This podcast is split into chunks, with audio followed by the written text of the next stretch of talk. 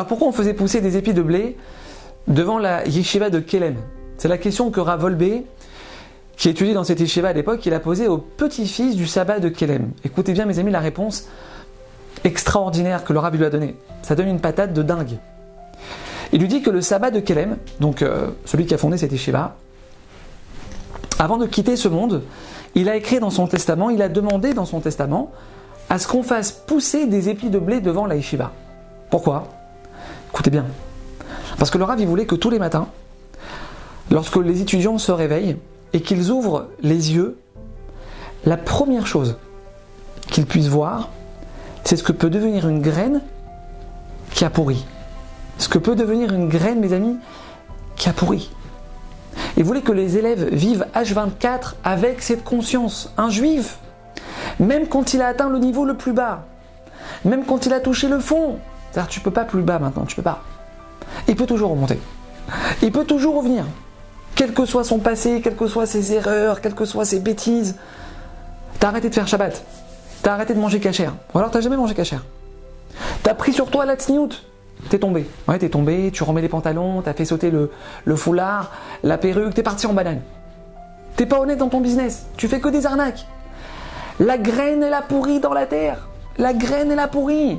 Mes amis, on doit être convaincus de toutes nos forces. Que même après que la graine, elle a pourri, t'es tombé très bas. Il y a un épi de blé magnifique qui peut sortir de ça. Toi, tu peux pas savoir quel niveau, quelle, quelle hauteur tu peux atteindre. Toi, tu parles mal à ta femme, tu parles très mal à ta femme, t'as la bouche sale. Tu parles mal à tes enfants. Dès que tu rentres à la maison, que des critiques, que des remarques à la bouche, non-stop, un calvaire. Mon ami, t'es pas condamné. Tu n'es pas condamné. Demain, toi, tu peux devenir le meilleur mari, tu peux devenir le meilleur papa du monde. Mettez les épis de blé devant la yeshiva. On peut changer. On peut changer. Parce que Hachem, il baisse jamais les bras, lui. Hachem, il perd jamais espoir de nous voir devenir meilleurs. Alors quoi? Moi, je vais pas croire en moi. Moi, je vais pas croire en moi. Hachem, le maître du monde, il croit en moi. Moi, je vais arrêter de croire en moi. Mes amis, mais si on savait, si on savait combien Hachem, il aime ses enfants, combien Hachem, il continue d'aimer ses enfants, même quand ils sont dans la faute, même quand ils sont dans les abîmes de la faute. Mais on deviendrait fou.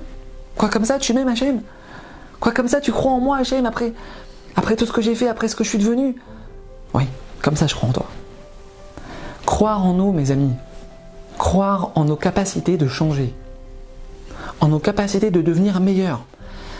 Faites pousser des épis de blé devant la yeshiva. Faites pousser des épis de blé devant la yeshiva. Bientôt.